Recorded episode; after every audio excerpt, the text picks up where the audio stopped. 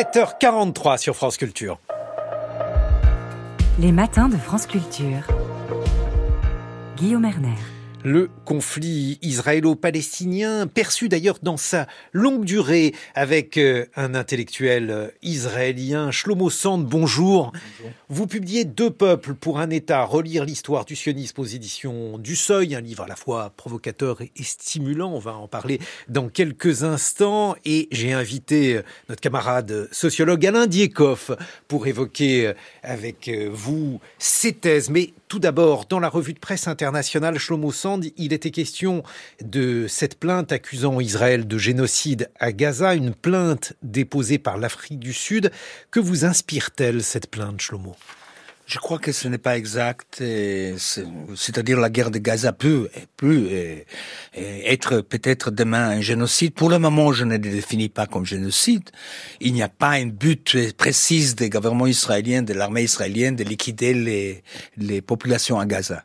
Je crois qu'Israël commet, est commis aujourd'hui des crimes de guerre. Ce sera clair. Hein, parce qu'il y a trop de civils, des enfants, des, des adultes qui meurent. 23 000 c'est beaucoup. Mais entre ça et lancer génocide, il y a quand même une différence. Les génocides, en général, dans l'histoire, sont plus rares. C'est-à-dire, la dernière fois, c'était à Rwanda avec les Tutsis. Mais je peux pas l'appeler génocide. Mais il y a, et d'ailleurs, ce fut rappelé dans la revue de presse internationale, des politiques israéliens qui ont eu des mots à minima ambigu sur euh, leur euh, volonté par rapport à Gaza. Il y a un membre de parlement qui a dit qu'il faut jeter une bombe euh, atomique sur Gaza. Et il y a des, ici et là d'extrême droite religieux qui, qui dit qu'il faut vider c'est-à-dire eh, en pensant sur un transfert, etc. Sauf que, vous savez, on ne peut pas transférer les Palestiniens de Gaza nulle part parce que l'Égypte, la Jordanie et tous les autres pays ne refusent. Donc, on est coincé, nous, les Israéliens. Est-ce que ça peut amener un génocide, un génocide? Oui, pour le moment, je ne le définis pas comme génocide. Alain Diekoff. Oui, je suis sur la même position parce que parce que bon, justement, quand, comme on est dans une matière quand même assez difficile et inflammable, je crois qu'il faut faire attention à l'usage des mots. Je suis pas juriste encore une fois, donc il faudra voir évidemment ce qui sortira euh, des discussions à, à, à La Haye.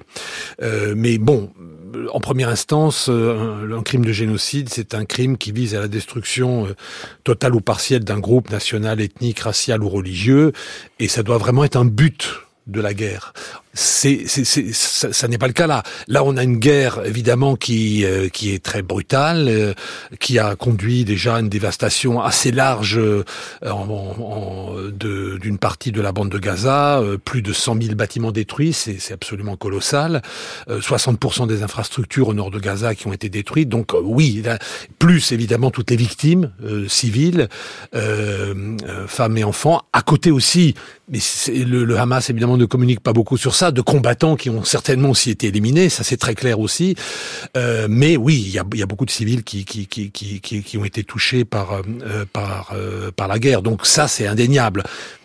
On verra en effet, euh, d'un point de vue juridique, comment tout cela peut être euh, qualifié. Mais destruction d'un groupe total partiel, est-ce que ça n'était pas justement la visée du Hamas, notamment le, le 7 octobre, un Dikov Ah bah dans ce sens-là, oui, on peut dire qu'il y avait, il y avait des éléments très clairs de de de de, euh, de crimes euh, de contre l'humanité. Hein, je veux dire la volonté, enfin la destruction, l'attaque extrêmement violente de, de, de, de du groupe islamiste dans les dans les dans les kibbutzim euh, du euh, qui, qui entoure la, la, bande de Gaza avec euh, avec euh, sans discrimination aucune entre entre entre femmes, enfants, vieillards, etc. avec des sévices très clairs. Là, il y avait vraiment une une, une, une volonté très très claire de de, de, de, de enfin il y avait une dimension, oui, je crois là, pour le coup de de de, de, de crimes contre contre l'humanité certainement.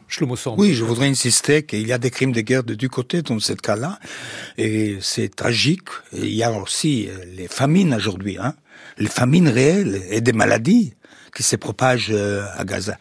Mais nous, les, trop, c'est trop, trop, trop tôt peut-être euh, utiliser le terme génocide. Si c'est un avertissement, ça va, j'accepte. Comment viviez-vous, Shlomo Sand, puisque vous êtes israélien, vous habitez Tel Aviv depuis le 7 octobre Comment j'ai senti là-bas? Pas bien. Vous savez, j'ai passé deux guerres comme soldat, 67, 73. Et la guerre des Liban, j'ai raté parce que j'étais doctorante à Paris, heureusement.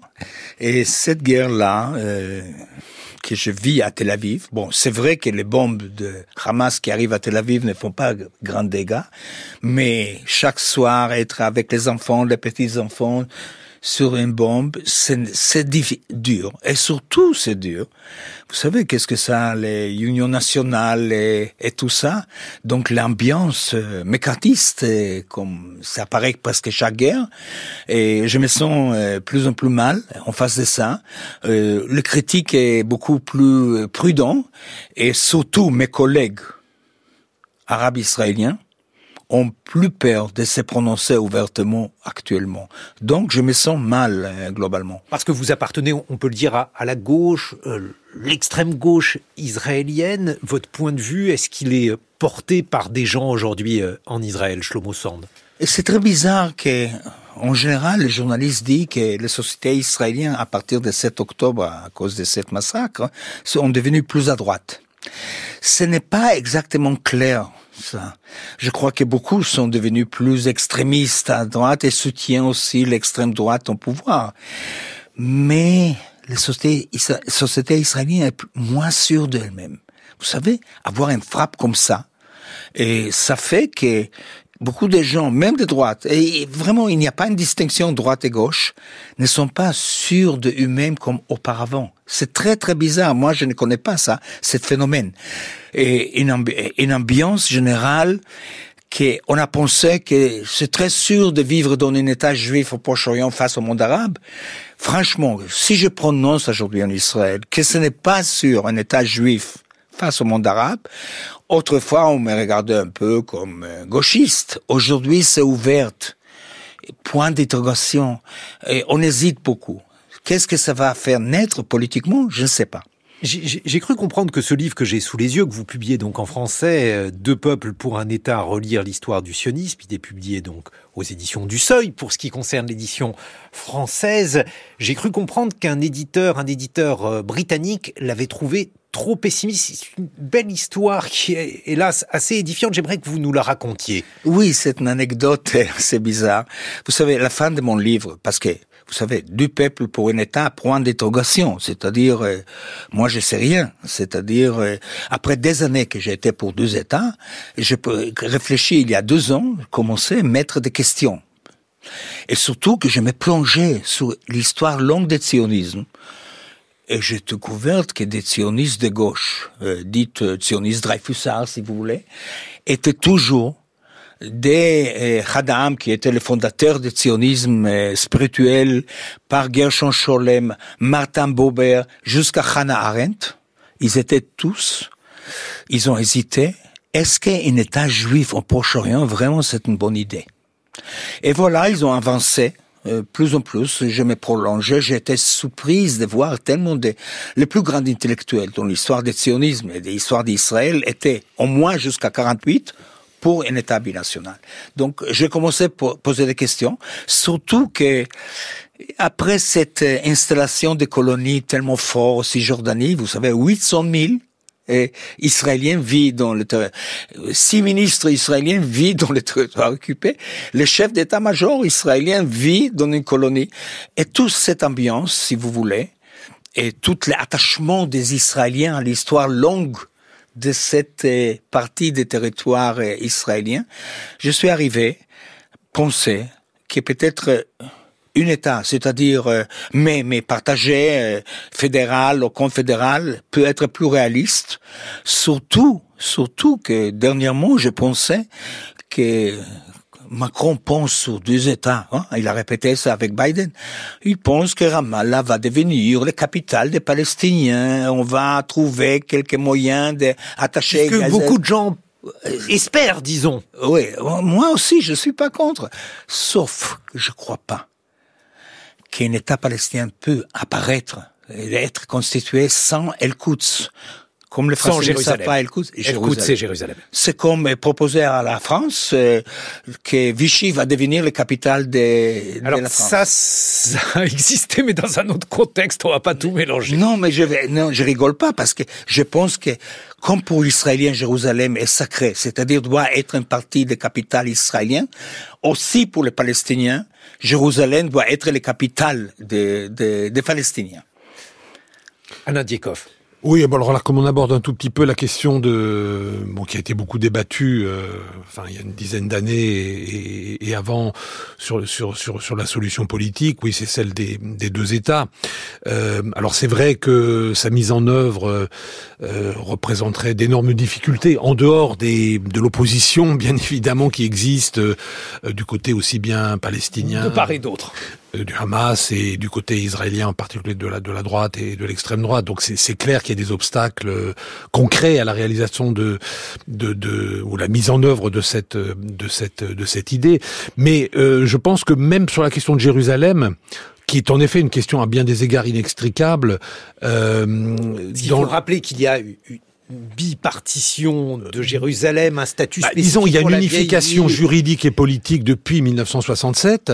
Il y a eu la construction, en effet, d'énormément de quartiers euh, juifs euh, par les Tout autour.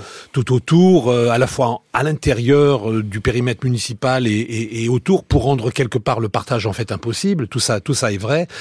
Euh, mais en même temps, si je pense par exemple à une initiative qui est vraie, qui, qui, il est vrai est vieille de 20 ans, qu'on appelait l'initiative de Genève, euh, on voit bien qu'il y avait des possibilités qui avaient été euh, mises en avant de, de, de, partage assez compliqué, c'est vrai, à mettre en œuvre. Et, mais qui euh, pourrait l'être si, euh, en effet, il y avait euh, des bonnes volontés des deux côtés. Alain Diekov, euh, on se retrouve dans une vingtaine de minutes. Shlomo Sand, Deux peuples pour un État, relire l'histoire du sionisme, c'est votre livre publié aux éditions du Seuil. On en reparle donc dans un instant. 6h30, 9h, les matins de France Culture. Guillaume Erner. Nous continuons d'évoquer cet état de fait entre Israël et la Palestine, entre Israël et le Hamas avec euh, ce conflit, ce conflit qui a débuté le 7 octobre. Nous sommes en compagnie du sociologue Alain Diekov de Shlomo Sand, intellectuel israélien. Vous publiez Deux peuples pour un État, relire l'histoire du sionisme aux éditions du Seuil, avec donc cette proposition provocatrice. Mais il y a un, point d'interrogation euh, après Deux peuples Voilà. pour un État, puisque la plupart des gens évoquent bien sûr deux États. Vous, vous soulevez euh, l'option d'un État unique et je le disais tout à l'heure, un éditeur britannique au moment de traduire votre ouvrage, vous avez dit euh, Shlomo Sand qu'il le trouvait trop pessimiste cet ouvrage, mais ça c'était avant le 7 octobre. Oui, les, livres apparus euh, justement avant cette dernière guerre. Et la fin des livres, même que j'ai essayé d'ouvrir un imaginaire politique nouveau, avec euh, une sorte de fédération, je termine le livre avec un accent un peu pessimiste et en disant que le progrès en histoire est toujours passé par des catastrophes. Et l'idée d'État juif au Proche-Orient, ce n'est pas parce que Herzl, les pères fondateurs de cet Théodore Herzl, qui est donc euh, le, Ouais. le- le premier à avoir euh, jeté les bases. écrit un livre important. Mais ce n'est pas à cause de ça qu'en 1948 naissent l'État juif. C'est on a passé avant nous, les descendants des Juifs, on a passé une catastrophe terrible. Donc à la fin de mon livre, je dis que si on arrive un jour à un État fédératif, confédératif, je ne sais pas quoi, probablement il y aura des catastrophes. C'était écrit avant les L'éditeur anglais de ce livre, il est en train de de le traduire, m'a dit, est-ce que vous pouvez ajouter quelque chose de plus optimiste? Parce qu'à la fin, vous parlez sur catastrophe. J'ai dit d'accord, j'ai commencé à me mettre pour dire un avant-propos un, peu plus doux, euh, ouverte. Et une semaine après que la guerre a éclaté, il m'a écrit, on peut euh, laisser passer les nouveaux. Oui, je comprends, je comprends. Et voilà. Alain Diekov, vous- vous-même qui euh, êtes un expert euh, de la région, est-ce que ju- justement euh, le, fait que finalement l'histoire se répète, peut-être l'histoire se répète en pire, presque du point de vue personnel, est-ce que ça ne suscite pas chez vous de la désespérance bah, oui, c'est vrai que quand on regarde l'évolution de ce conflit depuis depuis 1948, les, les, les, les, raisons d'être euh, optimiste ne, ne, sont pas ne sont pas très nombreuses, même si malgré tout il y en a quand même. Euh, bon, euh, ah, surprenez-moi. Non, mais je veux dire, il y, en a quand même dans le sens où, oui, il y a, y a, eu quand même euh, la paix entre Israël et l'Égypte, il y a eu la paix entre Israël et la Jordanie, donc qui a qui a ouvert elle-même la, la, voie aux accords d'Abraham tout récemment en 2020. Donc il y, y a eu des choses positives malgré tout, même si euh, le, le, drame, c'est que le, le, le, cœur du conflit euh, n'a jamais été réglé. Le cœur du conflit, c'est la dimension israélo-palestinienne, ça c'est clair. Le, là, on ne voit, enfin, sauf si vous n'êtes pas d'accord, mais a priori, on ne voit pas beaucoup de progrès. Non, non, non. Ça, ça là, je crois qu'il y a toutes les raisons d'être d'être pessimiste pour le coup, parce que dans le fond, si on regarde sur le temps un tout petit peu long, on voit que le conflit israélo-palestinien proprement dit, il a commencé vraiment comme un conflit communautaire dans la Palestine mandataire. C'était des affrontements entre ce qu'on appelait euh, des Juifs et des Arabes. On ne parlait pas de Palestiniens ou autres, euh, des Juifs et des Arabes à l'intérieur de la Palestine mandataire. Donc avec des, des émeutes, avec euh, la, la, la, les massacres aussi. Les massacres de 1929, en effet, la, la grande révolte arabe de 36-39, avec la grève générale, etc., etc., qui était en partie une lutte aussi anticoloniale contre les contre les Britanniques. Donc ça, c'était la première phase. Ensuite, il y a eu la phase interétatique, où finalement la, la, question palestinienne est, a, assez largement disparu entre 48 et 67. Et à partir de 67, ça a été le retour progressif du cœur du conflit, c'est-à-dire le conflit entre, entre les, les Palestiniens et les Israéliens juifs de cet espace qui était l'ancienne Palestine mandataire, et c'est ça qui finalement périodiquement revient euh, au devant de l'actualité. Euh, bien sûr, la première Intifada, 87, euh, la deuxième Intifada, avec la période des, des accords d'Oslo qui était peut-être la seule période d'optimisme dans les années 90, mais qui pour tout un tas de raisons, n'a pas donné grand-chose. Et puis maintenant, évidemment, depuis maintenant, pas seulement depuis le 7 octobre, mais, depuis 2007 en particulier, les, affrontements en répétition entre Israël et, le mouvement islamiste Hamas. C'est la raison pour laquelle Shlomo Sand, et vous en êtes en, quelque sorte l'exemple, parce que des, intellectuels de gauche comme vous, israéliens, disons que vous êtes devenus euh, de plus en plus rares, tandis que les deux peuples semblaient s'éloigner l'un de l'autre du fait de la religion, notamment, euh, qui euh, était jadis beaucoup moins présente. Il y avait une possibilité de discuter entre Israël et Palestiniens, entre membres de la gauche israélienne et membres de l'OLP. Aujourd'hui, est-ce que vous discutez encore avec des gens? Est-ce que vous me laissez vous corriger sur un point? Sur tout ce que vous voulez. Oui, c'est, ce n'est pas la religion. C'est-à-dire euh, des personnages dans mon livre, hein, euh, les grands intellectuels comme Martin Buber, le plus grand philosophe juif du XXe siècle, Qui était croyant. ils étaient croyants c'est très intéressant que les plus pacifistes étaient très religieux en sachant que le vrai souverain c'est Dieu et pas l'être humain. Sauf que nous vivons maintenant 30, 40 ans d'une symbiose terrible partout dans le monde post-colonial, de Haine jusqu'à Gaza, de Jérusalem jusqu'à Beyrouth. On vit une symbiose, ou une synthèse, si vous voulez, entre religion et nationalisme. Et ça, c'est un phénomène inquiétant parce que les valeurs universalistes disparaissent et chacun veut tout le monde. C'est-à-dire, les, les Hamas veut faire un État palestinien musulman avec certains droits de minoritaires pour les juifs religieux il ne reconnaît pas l'existence d'Israël, c'est-à-dire de cette euh, identité israélienne qui était construite, le peuple israélien. Pas, moi, je crois pas à un peuple juif, je crois qu'un peuple israélien. Le Hamas n'accepte pas ça. Et parallèlement, si vous voulez, dans le gouvernement israélien, et ça devient plus en plus fort, un courant religieux nationaliste qui nie tous les droits aux Palestiniens, qui veut qu'ils disparaissent par un transfert, etc.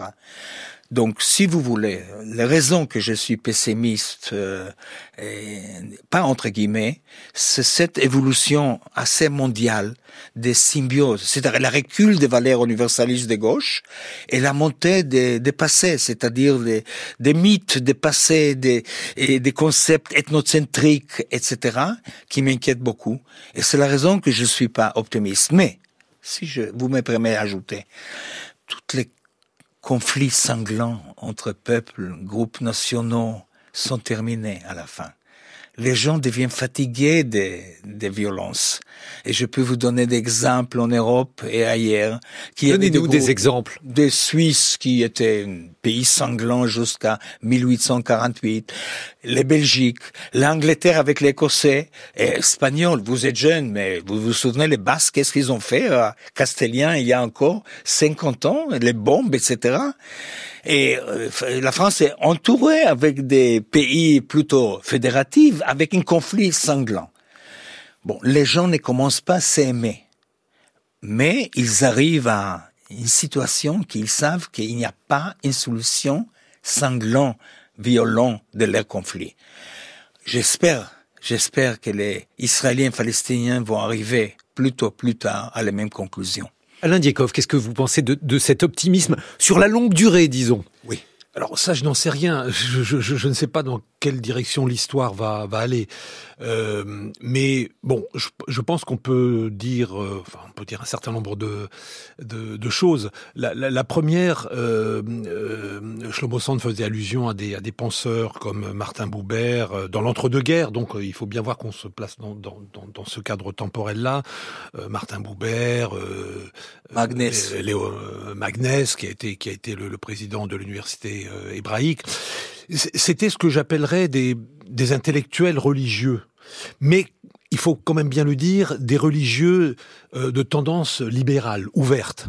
Ça n'était pas des rabbins. Hein. Ça, c'est quand même très important. Ça n'était pas des, des, hommes de religion dont la religion était la profession.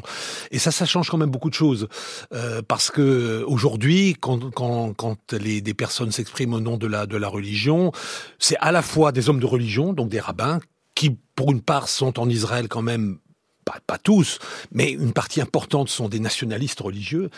Et ceux qui ne sont pas rabbins euh, sont des religieux qui se revendiquent de la religion, mais souvent aussi d'une religion euh, matinée de, politique et, et, défendent finalement une, option euh, qui, s'inscrit aussi dans le nationalisme religieux. Donc sans beaucoup d'ouverture, c'est ça que je veux dire. Les intellectuels qu'on a évoqués de l'entre-deux-guerres, ils étaient un peu d'une autre nature, hein, y compris dans leur rapport à la, religion.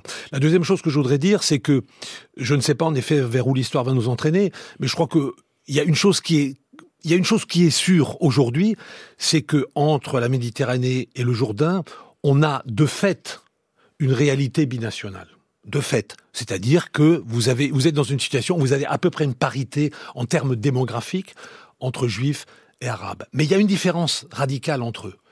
C'est que la partie juive finalement, il y a une égalité au sein du groupe juif. Ils ont tous le même statut. Ils sont citoyens de l'État d'Israël, où qu'ils se trouvent, y compris dans les colonies qui, officiellement, pour le moment, ne font pas partie de l'État d'Israël. Juridiquement, j'entends. C'est pas le cas euh, de la partie arabe, en revanche. Ce qui est frappant du côté arabe, c'est les différences de statut. C'est-à-dire que vous aviez une hiérarchie à l'intérieur, de fait, à l'intérieur du groupe arabe, euh, où vous avez ceux qui sont le mieux lotis, finalement, ce sont les Arabes qui sont en même temps citoyens de l'État d'Israël, donc à peu près mmh. 1 million euh, 600 000 aujourd'hui. 2 millions. Euh, ou, même, ou, même, ou, même, un peu plus. Vous avez les Arabes de, de Jérusalem qui sont résidents, donc qui est un petit peu plus de droits. Vous avez les, les, les Arabes qui sont en, en, Cisjordanie, qui en ont un peu moins, euh, parce qu'ils restent citoyens jordaniens, mais qui sont quand même encore un peu mieux lotis. Et puis, et, les, et puis ceux qui sont tout en bas, ce sont les Arabes de, de, de Gaza, en fait, hein, qui ont le moins de droits, qui sont coincés dans les 360 km etc., etc. Donc c'est ça que je veux dire, c'est que d'un côté, il y a quand même malgré tout une certaine unité du côté juif dans leurs conditions hein, euh, politiques, alors qu'il y a un éclatement dans les conditions politiques des Palestiniens. Et ça, c'est quand même une différence très importante. Mais Shlomo Sand, si l'on revient au projet sioniste que vous évoquez dans votre livre Deux peuples pour un État, ce projet sioniste, il était là pour permettre aux Juifs d'en finir avec l'existence diasporique, les protéger dans un État. Ensuite, peut-être que ces juifs ont été euh, justement particulièrement menacés dans cet état, le 7 octobre en témoigne. Mais comment dire à ces gens qui voulaient faire un état juif pour les protéger, comment leur dire de faire un état binational? Premièrement, je ne suis pas la première. Comme je dis dans mon livre, je, je montre le plus grand intellectuel peut-être de la colonisation sioniste qui ont dit ça va pas marcher c'est-à-dire, on ne peut pas venir dans un pays que les indigènes ne vont pas avoir les mêmes droits comme les colonisateurs, nous, les, les juifs qui sont devenus israéliens. Donc, tout ça, c'est, ça existait Vous avant. citez un grand nombre d'intellectuels qui, effectivement, ont milité en faveur de, de cette solution. Mais vous, aujourd'hui, puisque ce que vous citez, Ah, ah, ah, Magnès, euh, Oui. vous citez également Boubert, tous ces gens-là ont vécu avant le 7 octobre, aujourd'hui. Est-ce qu'il est possible de dire à eh, ces Israéliens juifs qui se sentent menacés, mais aussi à ces Palestiniens qui sont menacés par les Israéliens, vous allez vivre dans le même état, alors même qu'il faudrait, a priori, euh, les aider à divorcer? Mais on peut pas. Vous savez qu'il y a des couples qui ne peuvent pas se divorcer. hein. Vous connaissez ça bien. ça bien. Et à cause des enfants, à cause euh, des travail, mille, mille raisons. Et la plupart des couples ne se divorcent pas. N'oublie pas. Même qu'ils souffrent ensemble. Bon, je voulais revenir sur une chose. Je ne suis pas contre deux États. Je suis, euh, comment dire, ouvert. Toute ma vie, j'ai lutté pour deux États. Sauf que je suis sceptique. Même après le 7 octobre, a compliqué les choses. La haine a augmenté. Une haine des deux côtés. Mais il fallait ajouter, avec cette analyse clairvoyante d'Alain, il fallait ajouter un mot qu'il il nous a pas lancé, que le régime des 67 jusqu'à aujourd'hui dans Cisjordanie était un régime d'apartheid s'il y a des gens qui ont des citoyennetés à côté des gens qui n'ont pas, et je parle sur un demi-siècle, on appelle ça apartheid. Le mot est moche, mais c'était la réalité, je suis pas le premier à dire. Donc, à mon avis, si l'Israélien ne veut pas encore de 7 octobre euh, en Cisjordanie, en Nord, etc., il faut commencer à réfléchir.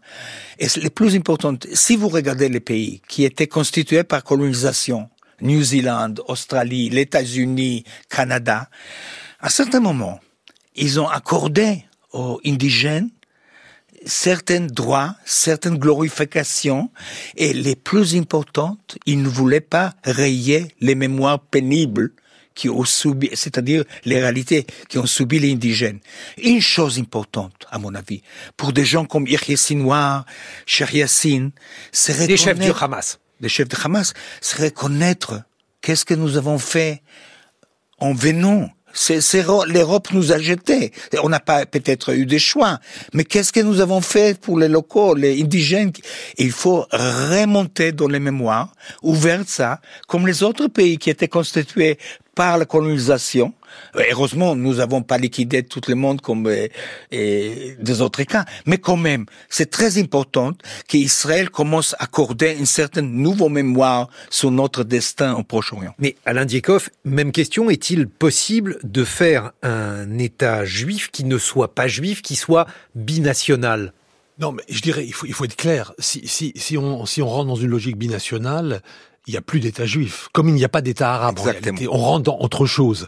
Un État binational tel que ceux, euh, les intellectuels euh, juifs critiques de l'entre-deux-guerres l'avaient, l'avaient pensé, comme certains l'ont aussi euh, remis au goût du jour dans les années euh, 60, euh, comme Uri Avneri à l'époque, qui après a changé d'avis, qui était pour les deux États, très clairement.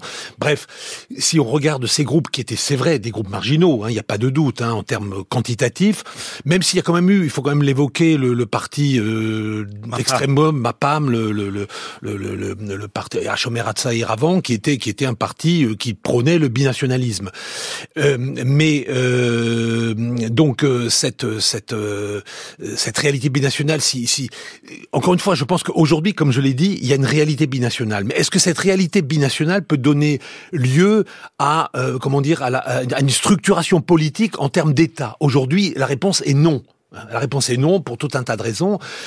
Si elle voyait le jour à un moment, elle supposerait quoi? Bah, Elle supposerait le binationalisme. C'est en effet une structure fédérale, en gros. Hein. C'est-à-dire que vous avez dans un État deux ou trois groupes, hein, ça dépend, vous pouvez en avoir plusieurs, qui euh, ont une certaine autonomie à l'intérieur de, de, de, de, l'État. On garde l'identité. Oui, ils gardent leur identité, où ils gèrent des affaires à eux, l'éducation, euh, euh, la culture, les affaires sociales, que sais-je.